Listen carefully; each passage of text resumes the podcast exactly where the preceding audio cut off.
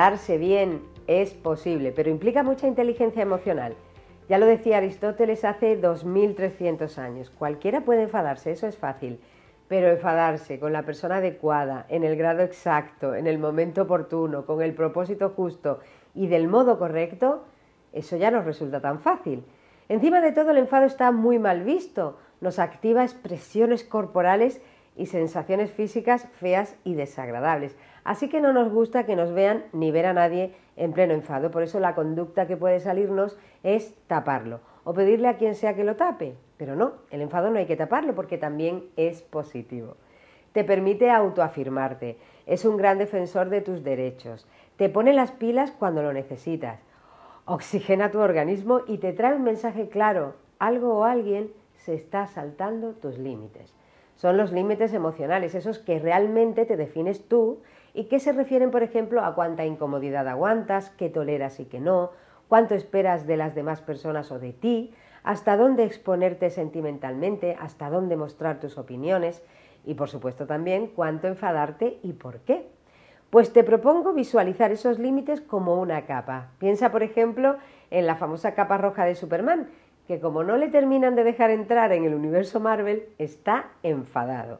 Así que tiene una capa muy larga y muy ancha, y si se la pisan, suelta tortazos de acero.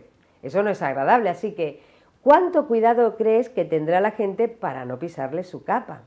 Seguro que puedes ver a esa gente pegada contra la pared apartándose de Superman. Ahora piensa otra cosa. ¿Has provocado esas posturas tú alguna vez con tu capa imaginaria? ¿O has sido testigo de esa situación cuando otra persona entra donde estás tú?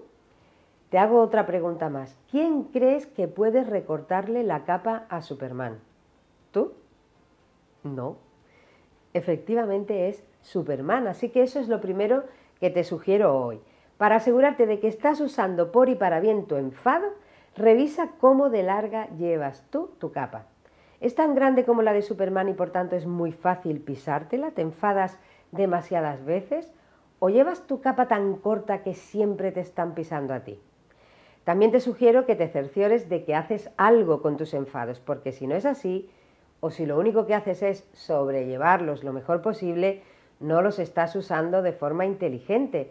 Sin acción no hay inteligencia emocional y el enfado es una excelente guía de acción, así que aprovechalo, escucha el mensaje que te da, no lo bloquees, no lo ignores, solo piensa en qué puedes hacer. Quizás sea revisar y reubicar tus límites, o expresar más claramente o de otra forma lo que necesitas, o respirar y pararte a entender mejor algo o a alguien, o pedir ayuda.